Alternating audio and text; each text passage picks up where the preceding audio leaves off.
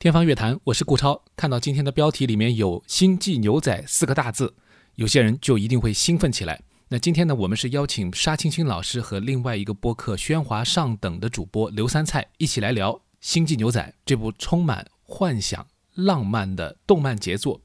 这部作品当中，由菅野洋子创作的配乐也是让人津津乐道。每一集的弹幕都可以看到“不跳 OP” 的宣言。那么今天就请允许我们。复兴这个仪式，开启今天的聊天。I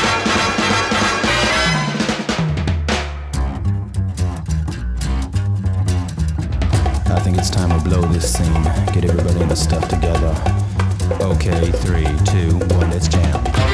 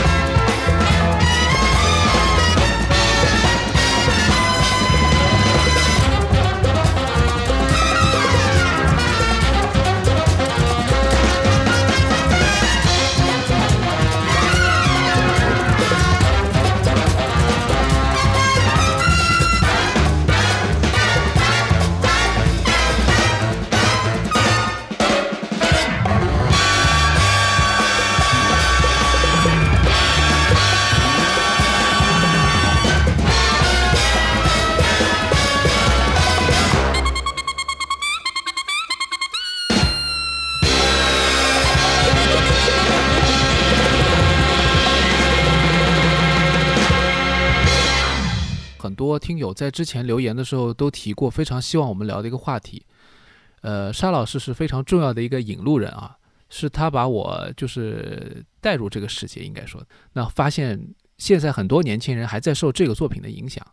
所以我们今天一开始想先问问两位，就是你们是怎么关注到这个作品的？然后可以讲一下对他这个作品的整体的一个印象是怎么样的？呃，三菜先讲好了。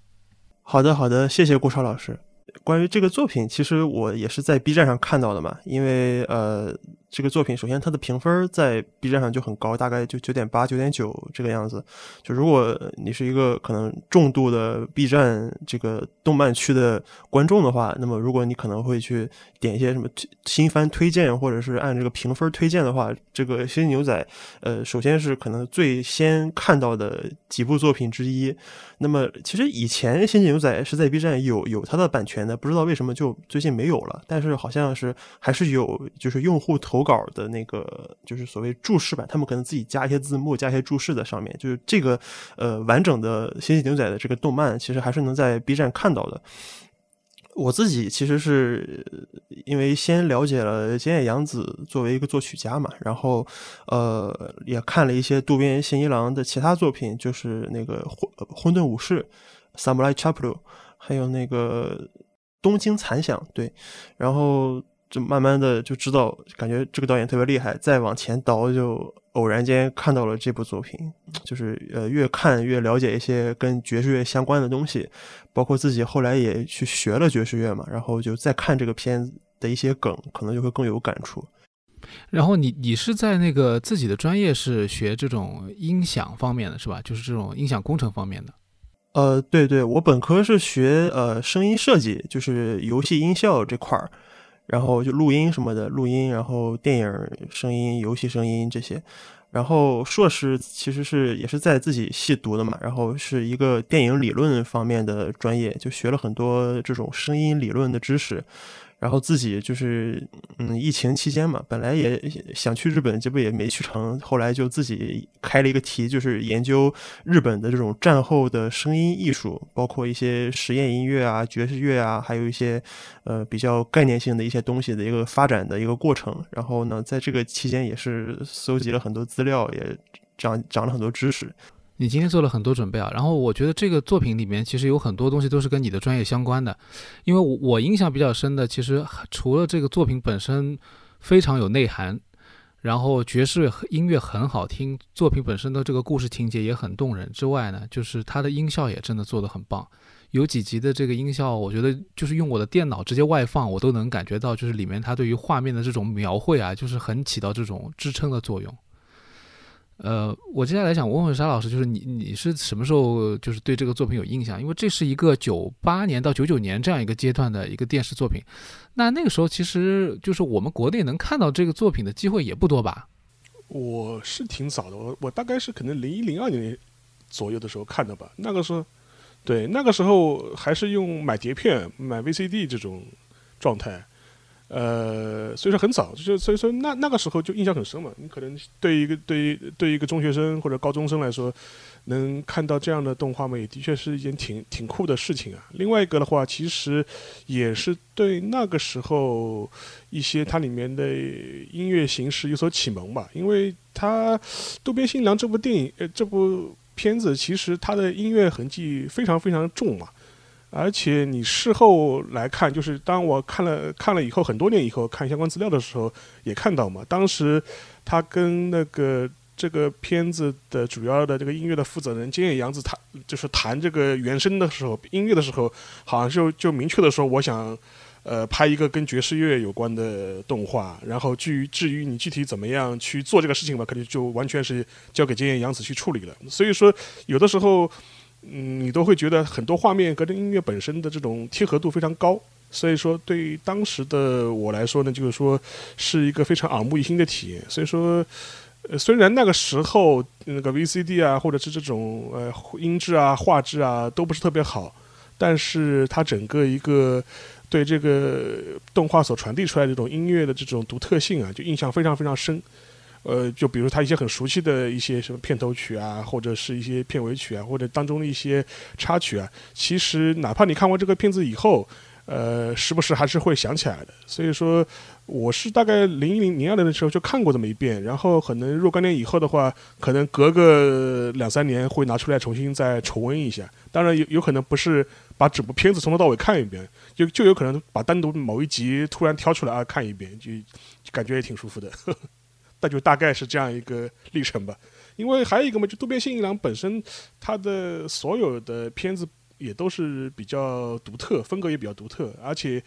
呃，整个状态呢，就是说你可以称之为是非常的酷吧，非常酷吧，就是说他无论是一些他动画的选题啊，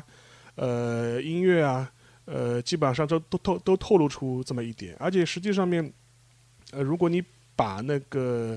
我们还是讲那《Co Cowboy Bebop》。如果你把它拆开来看的话，你会发现，呃，它很多呃片子的一些内容啊，就是说是是一种高度的融合，就是高度的融合。就是说，你看那个《Cowboy Bebop》里面，它有很多这种呃西部片啊、公路片啊，或者是这种呃四十年代、五十年代这种所谓好莱坞黑色电影的这种元素啊，然后甚至还有很多这种。呃，港台武打片的这种元素，因为它里面很多动作设计很明显都是 在致敬那个李连杰或者是那个成龙嘛。呃，然后它的音乐其实也是这样子，也是这种高度融合性。虽然主轴是那种呃 bebop jazz，但是它也有很多各各种各样其他的因素会融合在里面。所以说，我觉得这个片子的本身的题材选题、它的表现形式和它的音乐。呃，是高度综合的，而且它融合的非常非常好，就一点不违和。这个呢也是非常非常难得的，所以说我觉得这也是解释了可能，呃，这么多年过去以后，就是说是现在的年轻人可能重新去看的话，依旧依旧会觉得很酷。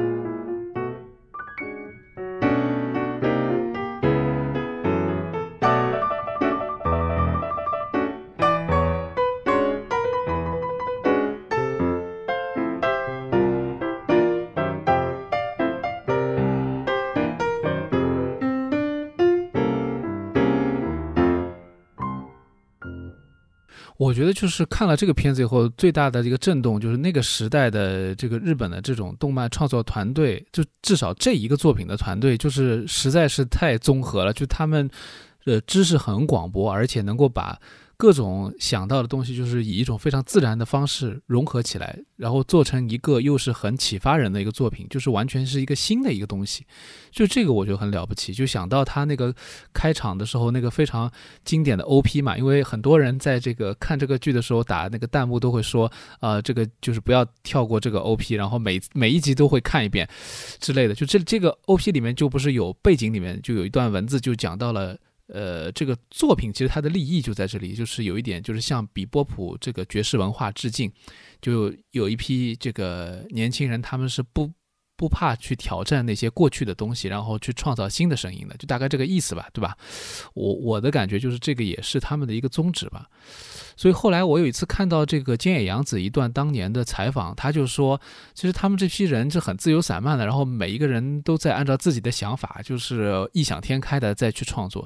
所以就感觉有一种综合体。包括前面沙老师讲到的这个，就是武打的元素啊，包括也有说法，就是 Spike 这个主角就是，呃，李小龙的一个一个翻版啊等等。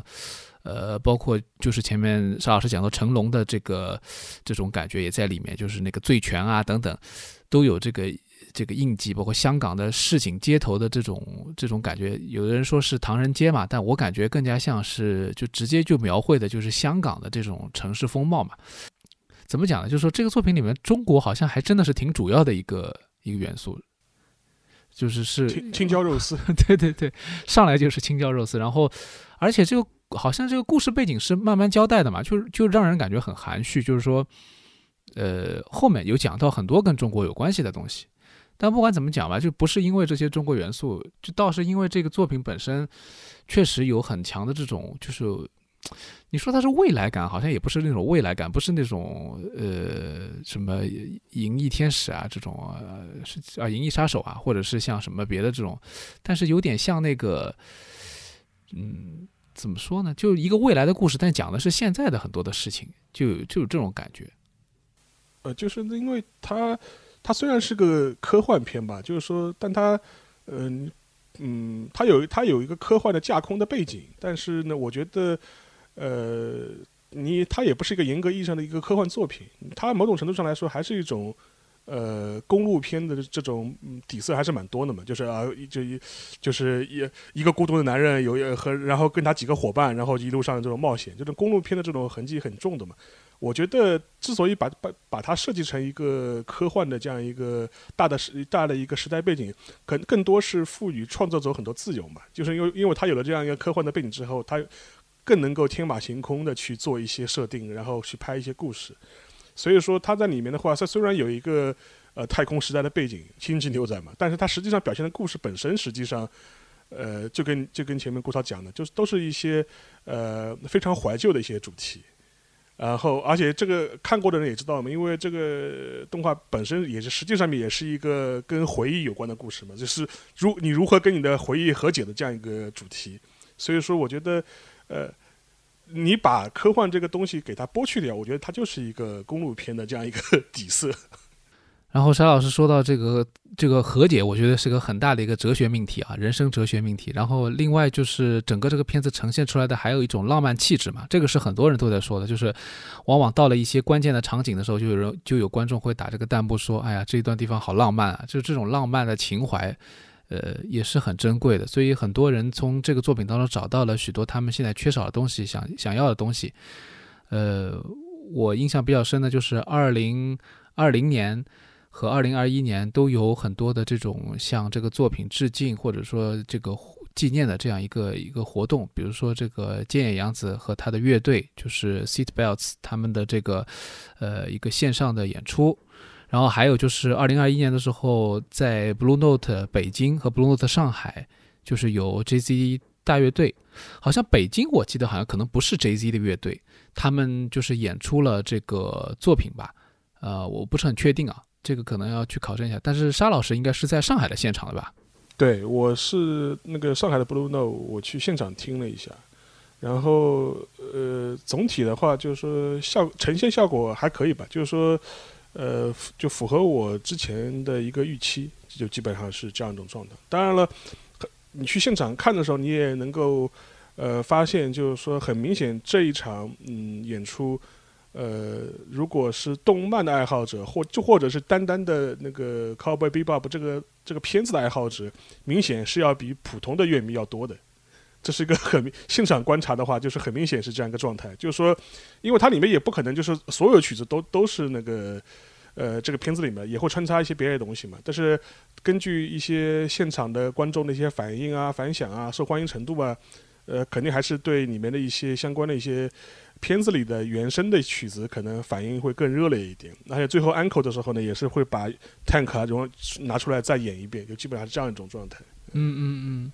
我看到网上还有个视频，就是说他们那个演奏者还说，希望大家最后返场的时候把手机拿出来拍，就是传播出去，然后还是希望普及这个或者说推广，让更多人听到爵士乐嘛。我觉得这个也蛮有意思的，就是一部动画片对于爵士乐的这个推广也起到了重要的这个作用啊。对，因为他呃，Blue Note 北京那场，因为他那个主要的就是策划和那个编编曲是是那个杨明嘛，就那个长长号长号演奏家，那个我我原来跟他学过一段时间，然后他当时就是说觉得就特别不可思议，说原来自己到处演出啊什么的，也是想去推广爵士乐，结果没想到自己改编了这个 Tank 之后，就是反响啊，包括弹各种弹幕也好，朋友圈转转发也好，就就特别火，然后他他自己也特别特别就惊惊喜。这块儿，呃，可见就是音乐其实欣赏都是有场景的，就是你在什么场景下面能够更容易或者更深的去理解这个音乐。就有些人可能他不听爵士乐，但是看了这个片子以后也会喜欢，但也不能保证他以后还会继续听爵士乐，就是会有这样一个情况吧。呃，我想就是我们正好说到这个作品了，说到这个演出啊等等，我们就就继续来。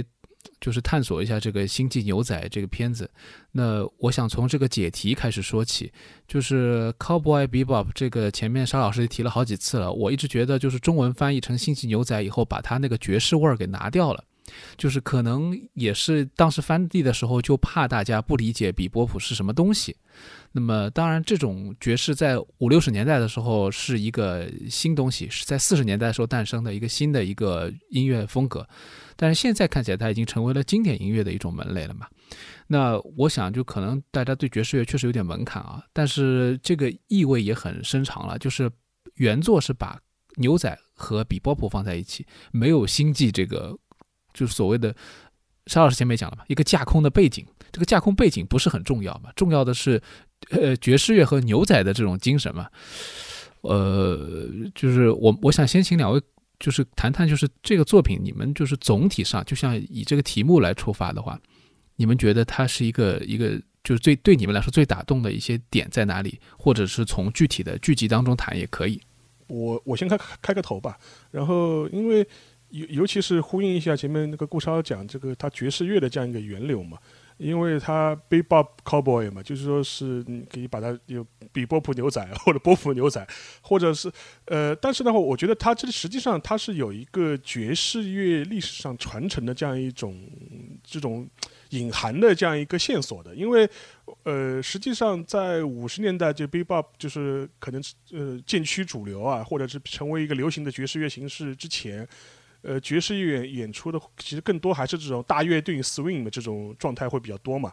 这种可能我们现在偶尔可能会在一些呃老片子里面能看到，或者是这种大编组的这种爵士乐团。现在来说，现在这种表演形式相对来说已经比较少了嘛。呃，但是呢，bebop 它的一些呃反抗或者是一种创新，可当时可能就是针对这个大乐大编制乐队这样大编制的这种 big band 这种。呃，形式来做的，就是强更多可能是强调一些小的团体。然后可能也就是五六个人这样一个小的一个乐队，然后整个演奏的风格更自由，然后有更多这种即兴的这种呼应。然后你如果你反映到那个动画本身的话，其实你也可以反映出来嘛，就是说，呃，我们这呃，spoke 这样几个人，可能就这么，我们就就四五就四五个人加条狗的，就基本就是这么一个状态，也是一个小的一个团伙的。然后呃，但是呢，就是他。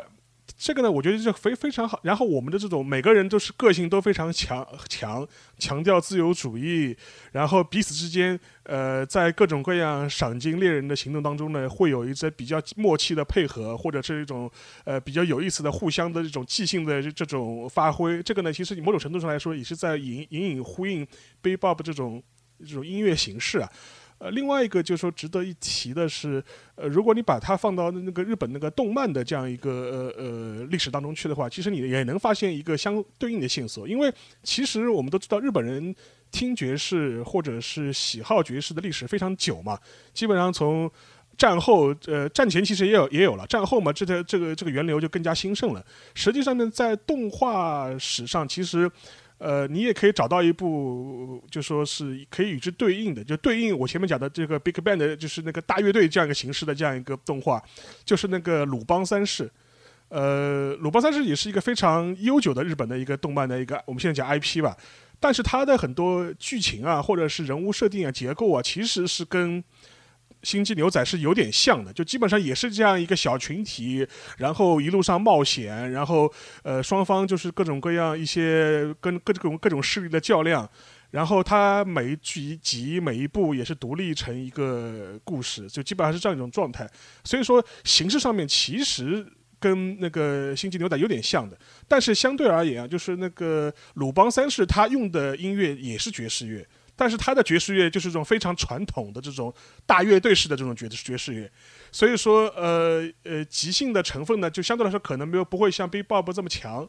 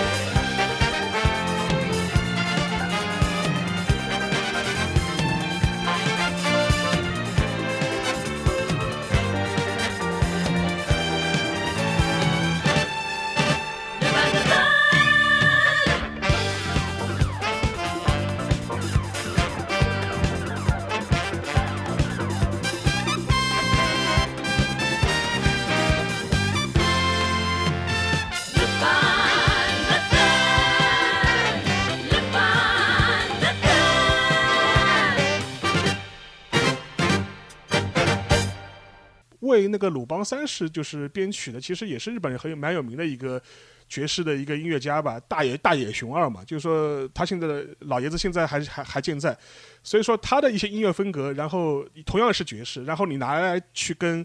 那个 Cowboy Bebop 尖野洋子里面他的一个音乐风格做对比的话，就会有非常鲜明的这种不一样，或者是这种呃有这种非常鲜明的，或者是这种传承的这种关系，然后。呃呃，《星际牛仔》是讲述的一个一伙人在一路上冒险的故事，然后《鲁邦三世》同样也是这样一个主题，但是两者的呈现方式也完全的不一样。所以说，我觉得无论是从动画角度来说，还是从音乐角度来说，呃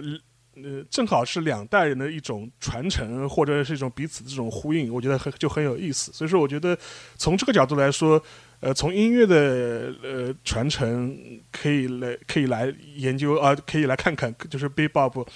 它在这个片子在这片名里面体现出这种含义，然后这种含义可能也是体现在它这个动画创作本身上面的。所以说，我觉得这个呢，我就先开个头，我觉得这个也是一个蛮有意思的观察点，给大家做个参考。我觉得沙老师说出了这个特别有价值、特别有内容的一段硬核的一段内容啊，就是说明这个作品不是横空出世的，它是有前面的这个。呃，这个行业里面的铺垫的。而且就是现在再去看这个片子里面有些细节，就对应了沙老师前面讲的这个内容。比如他其实很先见的，比如说致敬了像莫里康内啊什么的。像现在我们说起来，莫里康内是大师嘛，我们节目里面经常提。但是在可能九十年代末的时候，莫里康内还没有被真正的被主流说认可成为一个怎么样的一个大师。但是在这个作品里面，呃，我们看到就是应该是在后面对吧？就是倒数的几集吧，大概是二十二集的时候。有整个一集，因为他讲了一个很滑稽的另外一个牛仔的这个呃一个赏金猎人，所以就正好用到了里面那些音乐，就是模仿这个就是这个西部片的当时时候莫里康内写的这些黄金三镖客啊这些里面的音乐的这种模仿的感觉。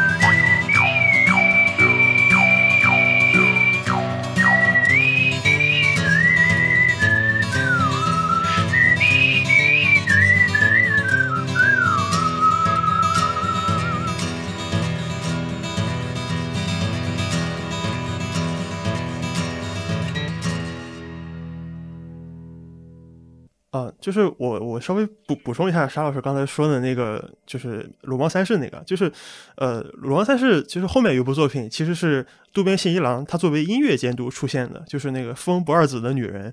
那个作品，他其实他的 title 他的这个 credit 是音乐监督，不是什么原画，不是什么作画导演。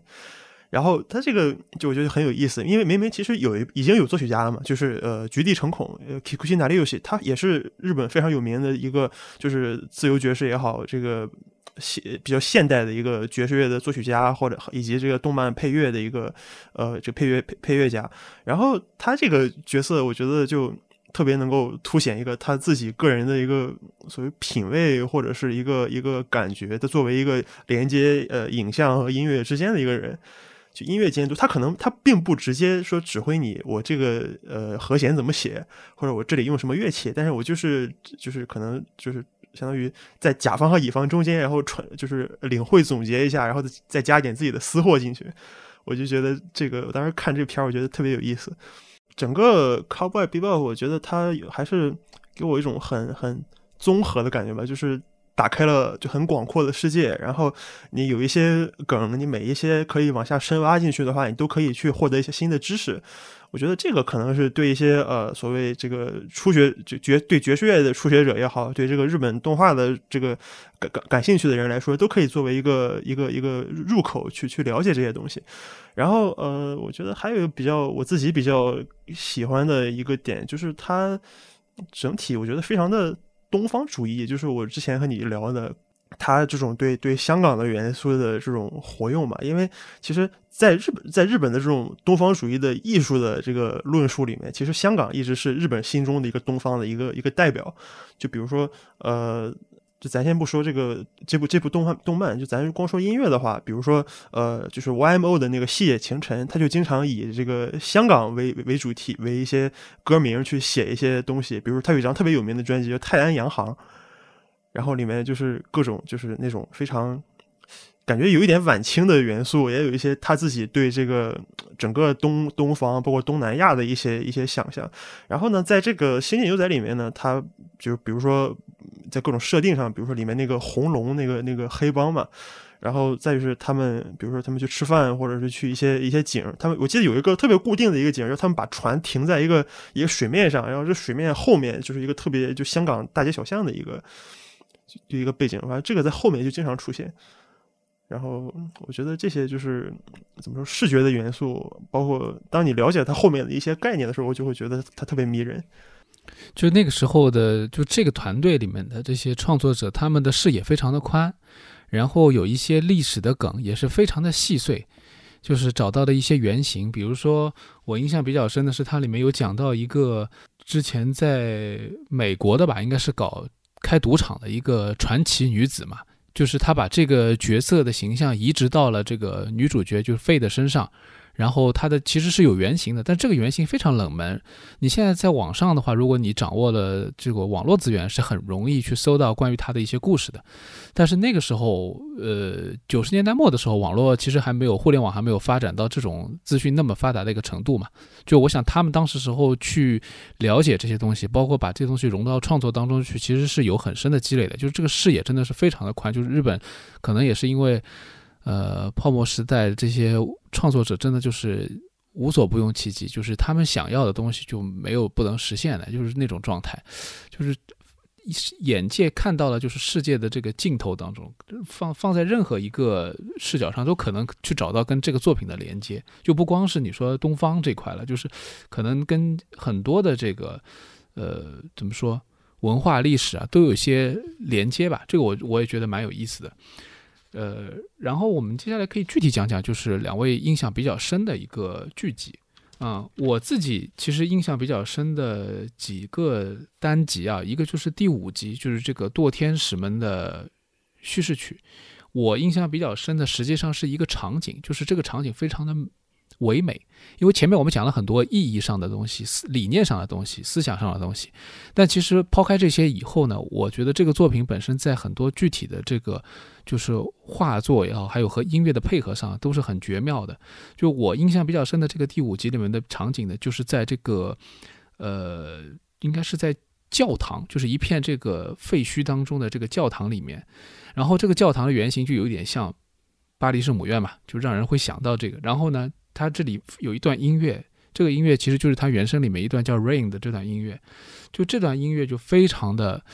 符合这个场景，而且有一种超脱感，又有一种超脱感，因为它其实是一个接下来要大决战的这么一种状态嘛，就是要去 要去这个枪战的这样一个画面，但是在这个之前有一段，你说是平静也好，还是他回顾他的人生的过去也好，他有一种整整体的这种苍凉感，一种这种英雄的视角。但是同时也有一种浪漫情怀，就这种浓缩感，那种情绪的这种浓缩，其实我我觉得就是比后面枪战可能更加吸引我，就会会给心灵带来很大的震撼。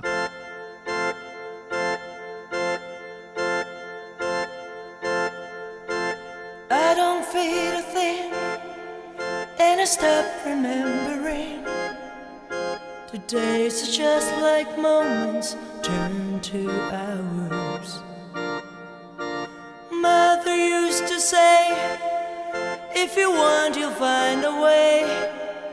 But mother never danced through fire shower. it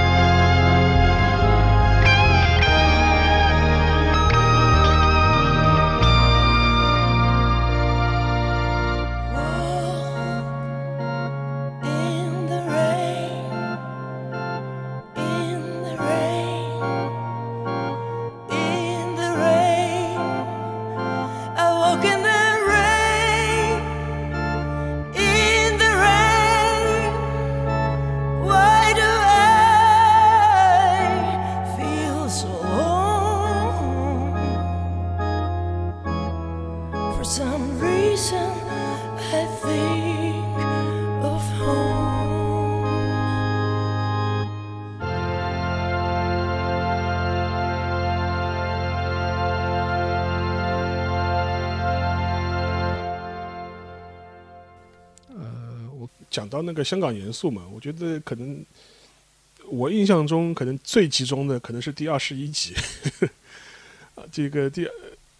第二十一集，然后那个因为二十一集它这个故事本身就是说，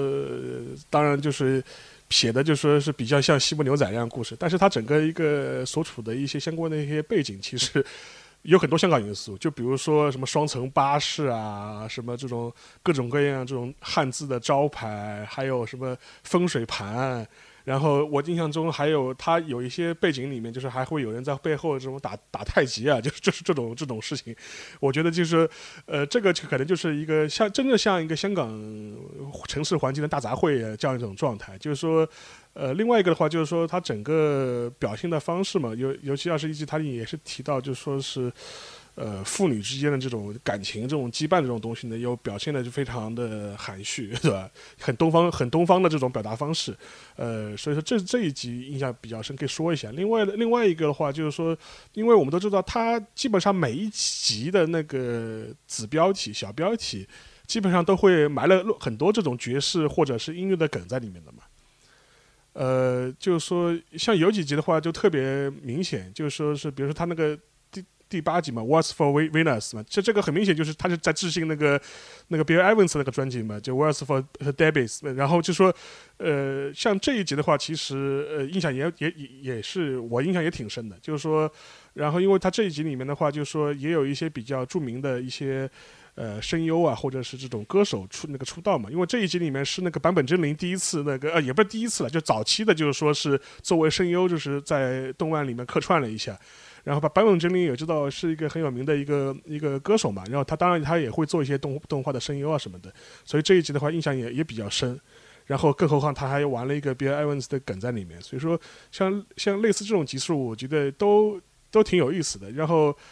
而且的话，就是说是他整个所有的集数，呃，有一些的话他是直接他还不是埋梗了，他就直接是用那个呃音乐史上很有名的一些。呃，标题或者是一些歌曲，就比如说第十五集《My My Final Valentine》，就是说这个其实熟悉爵士乐的人肯定都很清楚嘛。这个是 Chet Baker，当然他是最他唱的是最有名的了，但是他有一些这种标题跟他这个这一集的里面的一些相关的故事做的呼应，也是非常非常贴切的。如果你回来来看这个题目的话，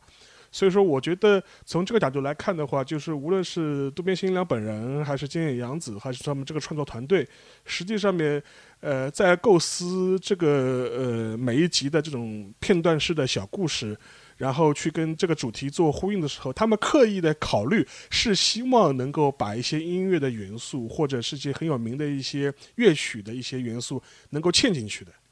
然后在起标题的时候也是很故很还是很故意的去这么做，而且实际上面我觉得就是说，如果呃熟悉的话，也可能发现，就它里面的一些梗可能也不光是。呃，音乐呃不，爵士乐的，也有一些其他的音乐音乐类型，就比如说第二十二集，它就就二十二集的标题就是那个 Cowboy Funk 嘛，就是 Funk 嘛，就是也是一首那个音乐，而且而且但那这个里面也是呼应前面那个呃顾超讲的嘛，他在里面也是呼也是那个向莫内康内致敬嘛，就是说这个这个这个味道也是很重的，就这第二十二集，所以说我觉得从呃如果你是一个音乐爱好者，同时有是一个影迷的话，你去看。呃，靠背 B B Bob 这样一个片子的话，就说是你会非常的享受，因为它总有一些点能够触到你，而且从创作的角度来说，我觉得对于呃监督或者是音乐人来说，他们埋下这些梗的一些好处是什么呢？我觉得就是它可以很快的让受众能够带入他想表达那种情境。因为我们都知道，那个相对而言，那个动画的那个叙事的节奏会相对来说会比较快嘛，而且它每一集的时间也就是二十分钟这样子，你把片头片尾曲去掉，也给你表现故事时间，你也就是二十分钟。呃，然后我而且呃，就是《星际牛仔》它这个剧集本身，它又是每一集是独立成章的，它是一个独立的故事，大大部分大部分集数都是一个独立的故事，所以说如何能够用最快的时间，能够让你的受众能够。被带入进你所期待的或者你希望创造的那种环境，呃，现在我所以说我这样的话，我觉得用他们这种方式，可能就是一种非常好的一种手法，就说是我通过一些呃音乐啊、文化、电影的一些小的一些彩蛋、一些梗，然后给观众这种暗示，然后呢，然后这些暗示本身呢又跟我这故事非常契合，所以说就能很快的让受众能够进入一种呃很享受的状态。所以说，我觉得从这些角度来说的话，我觉得你可能每一集的一些小的标题啊，你可以跟他做一呃，这个他这个想表达的故事本身做一些小小的呼应。然后的话，如果你有相关的一些音乐的背景或者是电影史的背景的话，乐趣会更多。嗯嗯，对。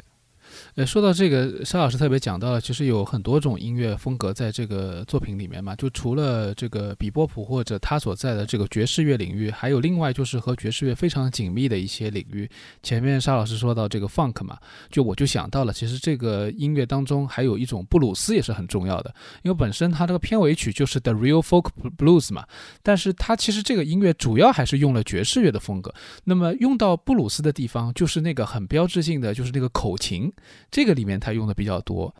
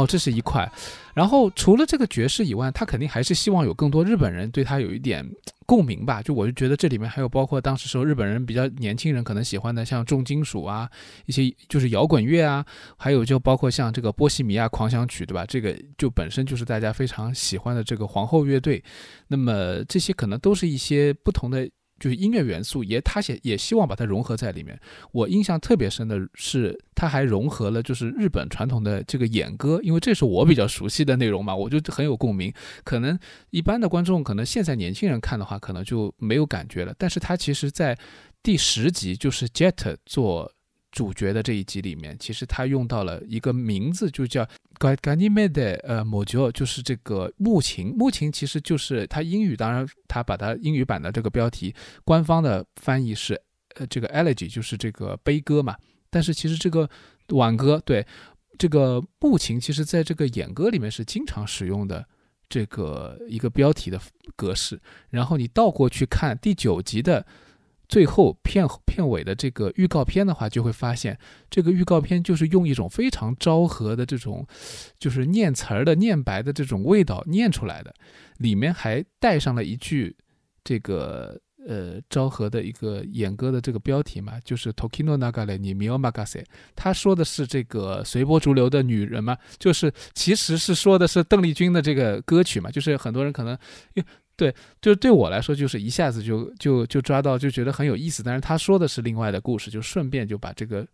呃歌名给带出来了。那那个时候，邓丽君在日本也是，就是正好他已经虽然已经去世了嘛，但是他就是这个名声达到巅峰嘛，所以他也把它放在这个视野当中。那后面正好这一集又是讲了一个女人为男人呃牺牲，而且是为一个就是比较我们说叫呃怎么讲呢，比较无能的男男人嘛，就牺牲的这么一个故事。那所以就是又又很应和这个日本的这种这个男女之间两性文化当中非常重要的一种一种图景嘛。所以呃，我我就觉得这个作品确实是非常厉害，就是他们的眼光是非常的广泛的。好，呃，我们听听三菜说吧，你你有什么印象比较深的这个集数？好像有一些被我们已经说掉了，你还有什么发挥空间吗？呃啊，没关系，没，啊，没没关系，没关系，可以可以补充的地方特别多，因为真真的就是我就非常喜欢的细节特别多，就是刚才沙老师说的那个《Waltz for Venus》嘛，就是那个金星圆舞曲嘛，就是呃，坂本真绫也是我。个人非常非常喜欢的一个声优，大概就排 top 二级别的一个一个女性声优。然后她前段时间好像也刚刚生生孩子，所以就是我我自己也一直在关注她的一些什么广播啊，一些新新新歌之类的。然后她就是呃，如果就是大家仔细看这一集，就是她配音的这个形象的话，就是可能会觉得就她特别像广末凉子，就刚刚出道的广末凉子，就特别像。觉得那那就那种齐耳短发，然后那个差不多那个身材，然后就那个眼呃就眼睛，他虽然是个盲人嘛，然后但是就是仔细看的话，其实可能会有一些像。正好那个时候他也是刚刚出，他刚刚出道没多久，就九七九八年，然后刚刚有一些知名度，然后也去在很多他在很多地方都客串过，包括当时呃九八年那个跳跃大搜查线，然后在然后也在特别片里面就客串了几个镜头。然后呃那个因为呃像后面就是。在其实除了爵士乐的标题，包括摇滚乐的标题，其实我后来查了一下，发现它里面有好几个标题是致敬了那个 Aerosmith 乐队。那比如说第十一集那个 Toys in the Attic 那个名字嘛，就直接是他的那个里面的专辑的这个 Aerosmith 的一个单曲。包括你前面说的那个第五集那个 Ballad of the Fallen Angel 嘛，这个也是。然后我自己其实呃。比较我我我自己觉得非常就是 intellectual 的地方，就是刚才沙老师说的一些用一些呃电影或者是音乐的梗，然后来带来作为一个符号来呃就是提供一些。氛围的铺垫或者内容的铺垫，就我觉得这个是就电影里面非常电影史里面非常常用的一些一些一些东西嘛，就是包括如果你从所真的说专业的角度来讲的话，就是一个电影理论里面的一个叫做呃理性蒙太奇嘛，intellectual montage，就是用一些这种符号的东西，然后来做一些象征性的一个隐喻的表达，然后来提供更多的一个就是导演想要提供一个就是内容之外的一个信息。那么就整个，因为动漫比较浓缩嘛，所以他会可能经常用一些这种东西来去做一个呃内容的信息的传递。那我自己其实觉得非常就是在音乐之外非常 intellectual 的地方有两个，就一个是那个第二十集，就是那个狂人皮埃罗，我。P Pierre le Fou 嘛，就是那个标题也是这个，直接致敬致敬的是葛达尔的那个一九六五年的那部电影，然后整个风格也非常的跟当时那种新浪潮也好，跟实验电影也好，就整个非常像，并且呃，里面那个就是长得跟小丑一样的那个角色，他就直接叫 Tom Paul 嘛，就是那个东风，这个也是呃，就是一个是葛达尔的，也有同名电影，另外也是 YMO 的一个同名的歌曲。然后里面有还有一些场景，我觉得就跟啊，好像里面就那首有有一首曲子吧，就叫做《On the Run》，大概就直接就和那个直接致敬那个 Pink Floyd 的那个《月之暗面》那个专辑里面的就一部分，特特特别的特别的像。然后后面还有一个就是隔着两集，就是有一集叫做《Brain Scratch》，就是呃就是那个在就通过电视来各种传传教的那一集，就是我我那那一集就是。首先，它的脚本是佐藤大，佐藤大是《攻壳攻壳机动队》的编剧。然后呢，你从这个剧情内容考虑，就是非常的赛博，非常的那种呃，怎么说？真正真正的就是跟所谓打引号科幻两个字儿，我觉得这个是浓度非常高的一集。那么。除了就是这种呃形形式之外呢，另外就是它里面有个非常非常有意思的台词，就是人类最好的发明是电视，让人们失去现实感。就这句台词就直接就是呃 get 到好好多。首先是呃这个尼尔波兹曼那个娱乐至死里面就是。说到电视关于媒介的一个问题嘛，然后后再再往后就是呃，一个是麦克鲁汉，然后这些理论家们包括电视的一些论述，然后通过这些台词，然后有一些就隐喻或者暗喻，再就是这种用多个电视组接来进行一种呃媒体的表演。那么这个可能我觉得是志在致敬，就是白南准，就是 Nam June Paik 一个一个韩国人，但是他在六十年代就是也也是约翰凯奇的学生嘛，然后是整个激浪派浪潮运动的这个呃非常重要的一个一个推手和一个也非常重要的艺术家。对，这是这是我作为一个学电影出身的人，我觉得非常让我有共共共感的地方，我觉得非常非常有意思的地方。那个说到电影的话，可以还可以讲到，就是就是前面你讲到的这个第十一集，其实第十一集里面它本身的内容里面也有很多跟电影呼应的东西。就是首先一个就是它那个，因为它讲的是这个冰箱里面放了这个吃的东西没有处理掉，所以就出现了这个鬼怪嘛。但是它其实就是很多人都说它其实有点这个设定上有点像这个异形，对吧？然后呃这是一个，另外一个呢就是呃它里面讲到这个就是最后把这个冰箱给踢出了这个飞船。然后他放的这个音乐，我是觉得很有意思的，就是他用到了这呃这部作品当中很少用到的，就是古典乐，他用了这个柴可夫斯基的花之圆舞曲。然后我当时的一个感觉呢，就是想到了这个《太空漫游》里面用到这个蓝色多瑙河的那种感觉，因为都是用的圆舞曲嘛，嗯，然后就是一种很优雅的姿态，但是讲的其实是一个太空当中的一个故事，当然这个故事。你说它这个，比如说这一集是不是很重要？好像也不见得。但是这一集就像一个插曲一样的，没有头，没有尾，没有时间坐标，也不是特别重要，没有激烈打斗。但是，呃，用了一段正儿八经的古典音乐，就也是一种很有一种反讽的一种反差的一种心理效果啊。我我我对这集印象也是蛮深的。它里面其实有有有几个地方是在致敬那个 Herbie Hancock 嘛，那个那那爵士乐大师 Her Herbie Hancock。一个是那个第十六集，就是那个黑黑狗小夜曲 Black Dog Serenade。然后那一集就是不是有一个那个黑黑人囚犯，那个你用手上用一把刀的那个黑人囚犯，他整个就是一个非常精瘦的一个造型，我觉得就和年轻的 Herbie Hancock 非常像。然后再是后面一集直接就是呃有一集。题目叫做 Speak Like a Child 嘛，就是他自己当时一九六八年的那个专辑。可能他这个渡边作为一个导演，他作为一个爵士乐粉丝，他的一个品品味的一个 体现品味的地方。嗯，就把自己最喜欢的东西安插进去。包括菅野洋子用坂本真绫也是，因为那几年他们两个人都是就深度绑定嘛，就是就是菅野洋子作为他的制作人的一个形象，然后一直给他。写歌、做歌什么的。说到这个，我就我们正好就展开说说这个作品它的这个呃怎么讲呢？前后的一些呼应吧。还有就是比如说作曲啊这一块儿，呃，二零到二一年就是这个作品现在又被一些人关注。其实包括我也是在这个两年当中才看了这个作品，所以嗯，就是现在再来看这个东西，保持它的一个新鲜感。呃，有它很多的魅力在里面，然后包括就是这个团队也一直在继续创作嘛，所以我们就延伸出来说说，就是菅野洋子和渡边信一郎，你们两位看到的他们一些近期的点。因为我个人的话，就是接对菅野洋子的印象其实比较深的是，呃，就是东日本海啸，二零一一年海啸以后，呃，这个日本的这个。就是所谓的这个呃东北的一个振兴的过程当中呢，菅野洋子是贡献了一首歌，对吧？这个歌就是那个那个哈纳瓦萨克，然后就是现在成为日本的一个国民歌曲，然后每年什么红白啊什么都会唱的。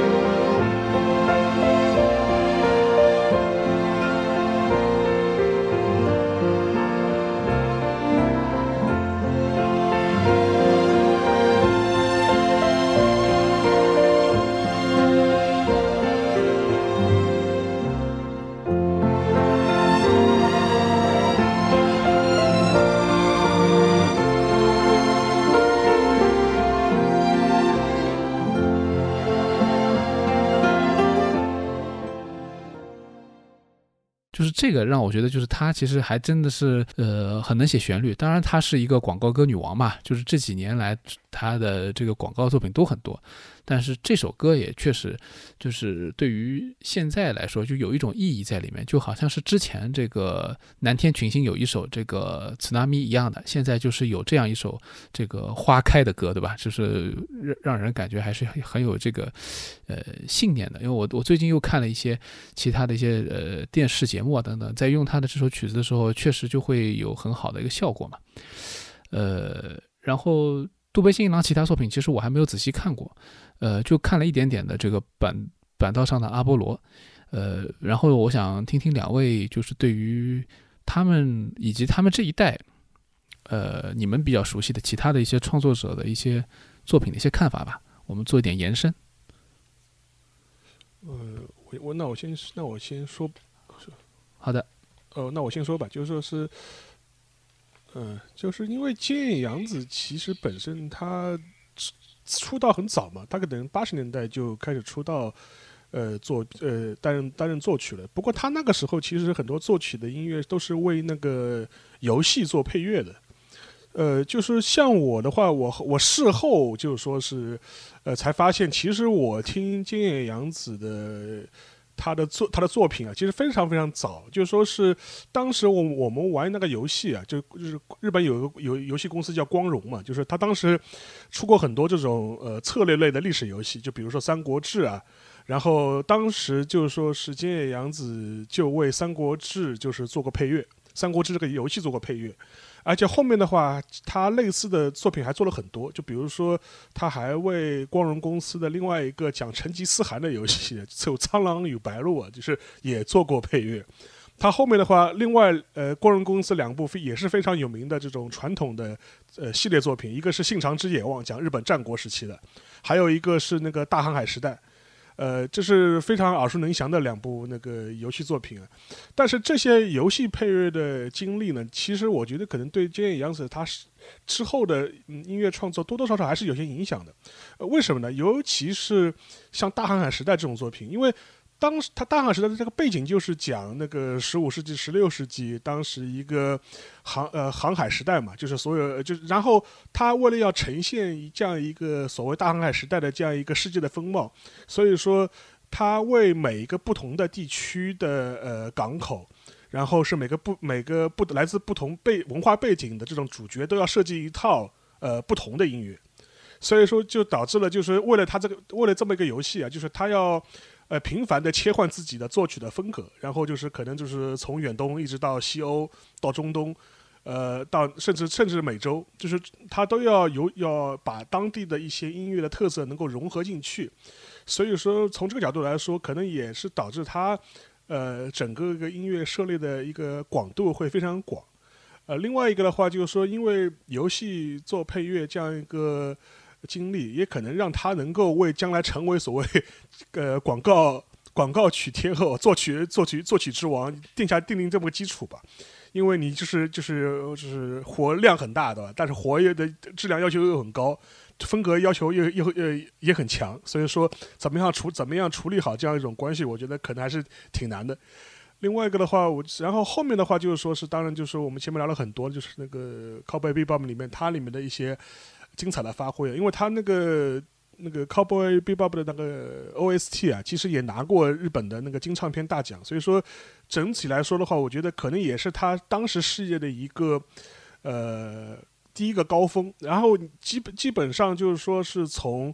呃《Cowboy Bebop》前后之后的十年，我可以说是。呃，建议洋子他在动画、音乐、配乐这个方面上面上面的一个黄金十年吧，就基本上每一年都能够保证有一个非常好的精品推出来。他后面的话就是，呃，在那个《星际牛仔》之后，他另外一部就是说是比较受推崇的作品，就是他帮那个高达。高达当时，当时高达二十周年，他推出了一个所谓的那个腾 A 的高达，岛 A 高达。当时，呃，也他也是为导 A 高达做那个编曲，然后的话也是，呃，获得很好的评价。但是呢，就是说我个人印象最深的，呃，是他后面两部，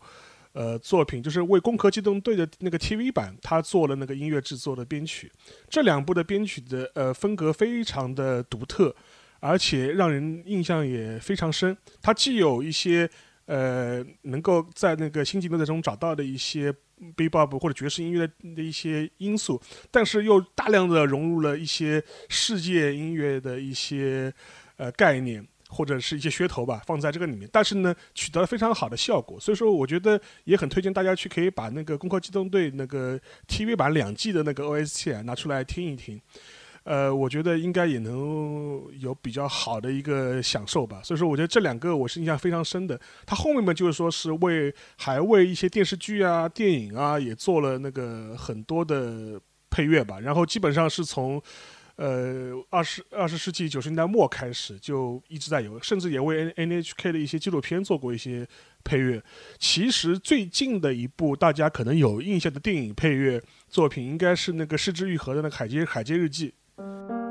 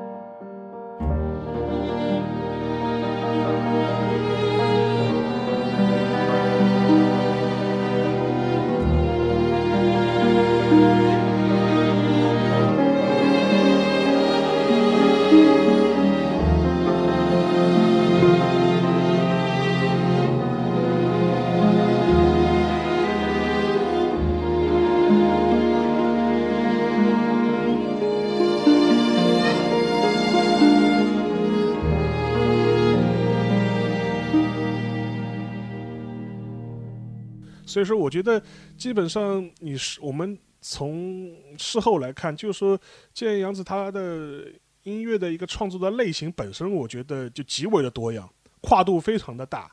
我觉得这个可能跟他早年的这样一个帮游戏做配乐的这样一个背景有关系，就以至于能够就是说是能够比较好的做这样一个跨跨跨界的这样一个音乐的配乐，然后能还能够保持一个非常高的一个创作的产出。所以说。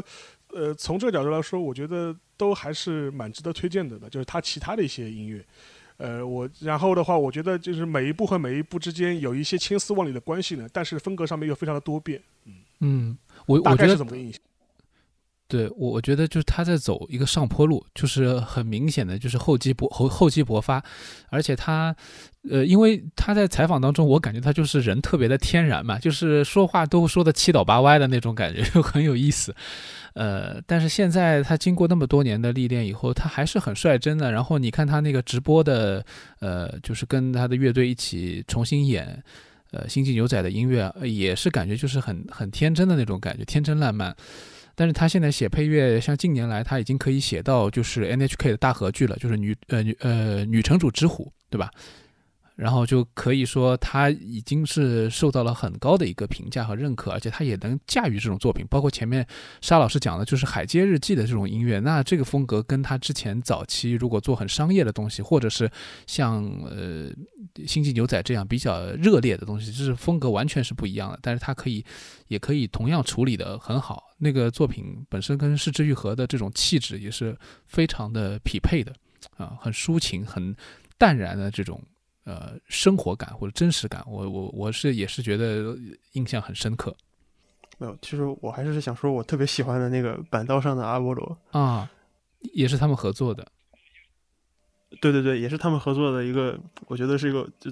就其实，在我心里，这个本德上阿波罗的地位是比那个新牛仔要高一点的，因为我觉得它整个的，就是整个的剧情文本，包括它的呃原原声音乐也好，我觉得就是，就我觉得用一句有有点那啥的话，就是我觉得他是在为一九六零年代的日本爵士乐招魂。就是他里面，你比如说，他们第一，他们他的每一集，他十二集动画，每一集都是一一个经典的爵士乐的专辑或者一首歌曲嘛。那么第第一集就是那个那个 Morning 嘛，就是 Art Art Black 爵士信使乐队的那个代表作。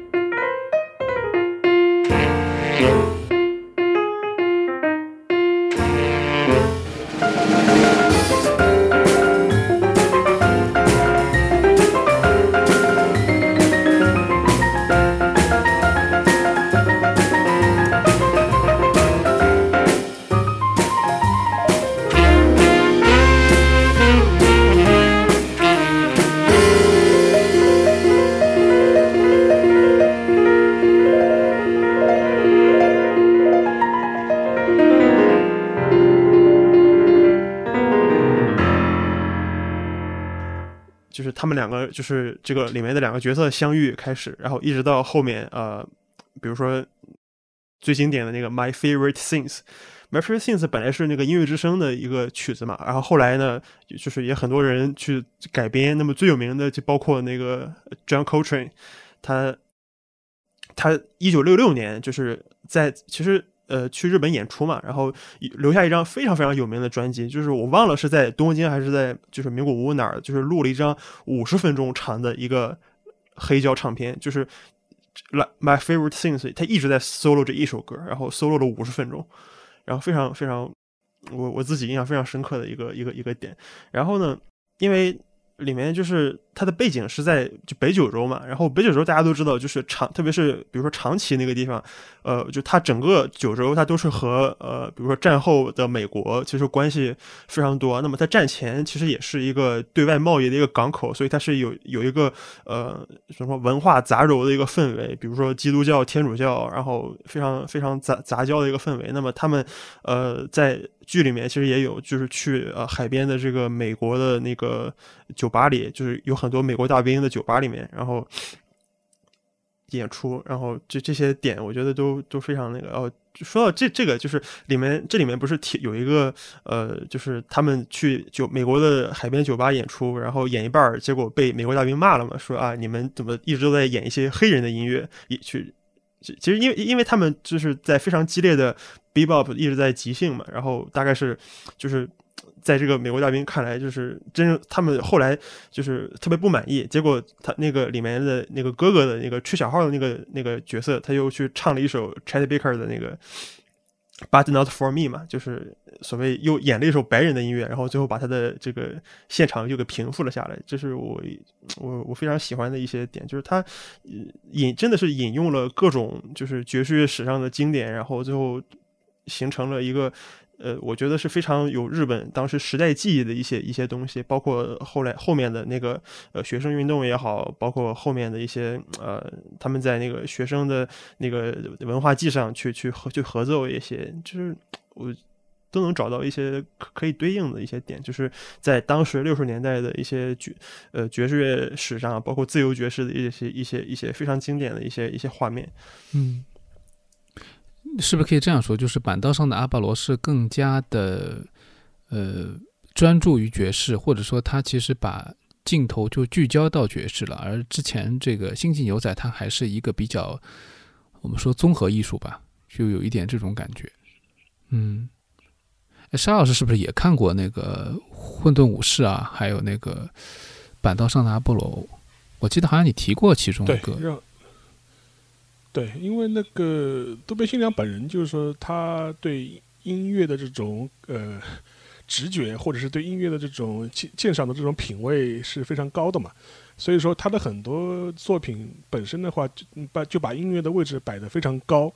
呃，就比如说你前面提到那个混沌的武士，混沌武士嘛，就是基本上很多人知道那个 jazz hip hop 这种形式，或是或者是知道呃那个那那加布斯这个人本人，可能都是通过《混沌武士》这样一部动画作品。然后他的音乐本身其实跟创作过程其实跟那个《星际牛仔》其实有高度的类似嘛，就基本上他很多的一些主题的设置，然后整个一个创作的过程，某种程度来说也是拿音乐为中心展开的。呃，甚就甚至是可以这么说的了。所以说，我觉得从这个角度来说，我觉得你也能看出来，就是说，呃，渡边信一郎本身他对音乐的这种把握的能力啊，所以说他也这他也能够给像菅呃那个菅野洋子或者那加布斯这些的音乐人足够的空间和自由去创作。呃，另外一个我觉得可以提一提的，就是那个他大概一四年的话，一四年呢，他也是跟呃那个菅野洋子的合作的，就是那个恐怖残响，就是说这个片子。但不过这这个片子国内现在可能不大好找啊，就说就说，但是的话，大家可以去找一找那个 他的 OST 来听听，我觉得也是蛮有特色的，而且也能够。呃，体现出很多菅野洋子他在音乐领域上的一些创作，他用，所以他用了很多这种，呃，就世界音乐的一些或者是一些北欧风的一种风格来做一些新的一些尝试，也是很有特色的。所以说，我觉得这个还是蛮蛮蛮推荐大家可以找来听一听的，那个恐怖三强的 OST。嗯